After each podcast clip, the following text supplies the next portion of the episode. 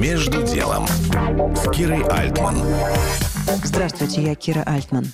Начиная с 24 февраля я задаю в эфире основополагающие базовые вопросы о том, как мы живем и как работают наши души здесь дома. Напротив меня Кирилл Косолапов, автор, продюсер и режиссер проекта «Другие люди». Был такой документальный фильм, мне как режиссеру это близко, который после войны, после Отечественной войны, брали интервью в общественном транспорте на улице у людей. И одна женщина прям говорит, вы знаете, мы прошли такую страшную войну.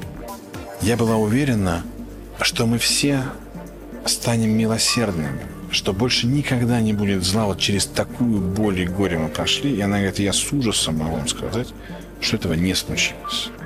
То есть довольно быстро забыли эти страдания, сели на свой велосипед, достигаторство локтями в бок, протолкнулся. Поэтому, наверное, я думаю, мы, конечно, трансформируемся. Смотря на это, читая это, мы, конечно, меняемся. Очевидно, это нужно нашим душам для какого-то своего развития. И другого я объяснения не могу найти. Помнишь, такой был Нил Дональд Волш. У него есть там что-то беседы с Богом, какой-то цикл. Я все не помню, но я помню одну историю.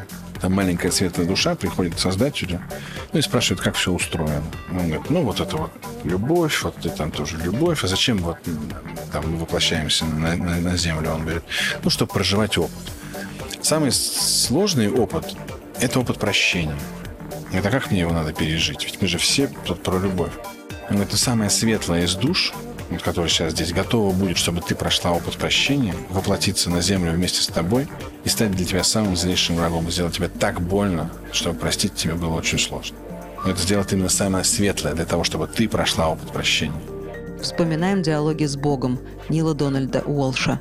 Кирилл Косолапов, создатель проекта «Другие люди». Кира Альтман, Бизнес ФМ. Между делом на Бизнес ФМ.